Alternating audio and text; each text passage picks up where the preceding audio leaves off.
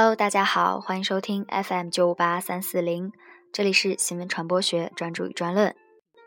今天为大家带来的观点题目叫做“传统媒体业的整体性衰退和生态媒体的无界绽放”。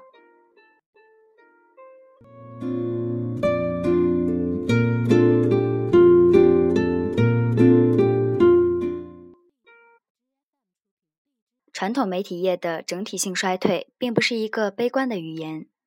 因为新的生态媒体时代将绽放更多的激情、梦想与机会，它表现为一种以人为中心、以关系经营为核心、以跨界、跨平台链接与协作为特征的能量组织形态。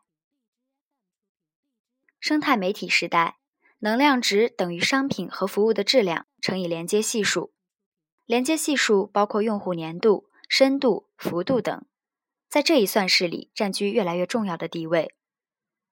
例如，小米对于连接水平的重视，使其对不完善的产品不断进行优化和技术迭代，粉丝代入感加深了其信任度，使其缺陷可以被用户善意包容，从而共同推动质量的提升。重构生态场景是生态媒体时代重要的媒介素养要求，场景借用于此。是为了便利说明在产品设计中的非线性特征，是一个阶段内的逻辑相关性展示，由若干关系主体构成，甚至包括其间的空气相互呼应、共同获益，并具有生长性，是动态化的过程。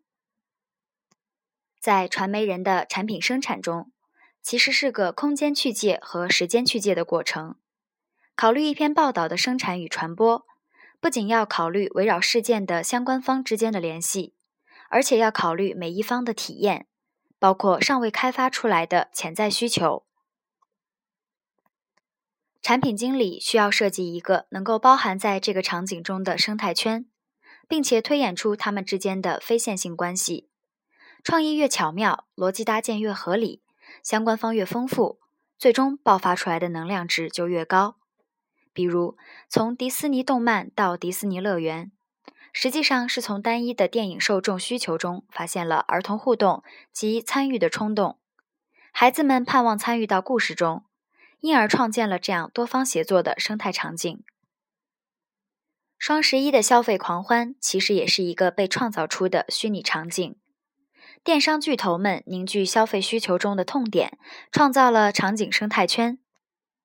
在这个圈子中。并不只是电商平台一家获利，共享共赢越来越多的取代传统竞争的你死我活。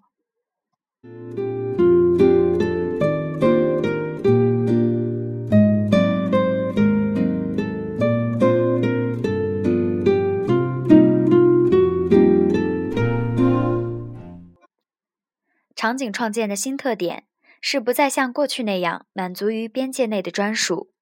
而是重新组织和运营碎片化的空间与时间，常被闲置的车的空间、房的空间，甚至人们碎片化的无聊时间，都被街旁网、切客网、途家网之类的新兴媒体创建出来。传统行业的脱媒渐成趋势，合离家是交易脱媒，淘宝是对电商的脱媒，支付宝之类是金融的脱媒，MOOC 是教育的脱媒。这一切都是全新消费场景的创建。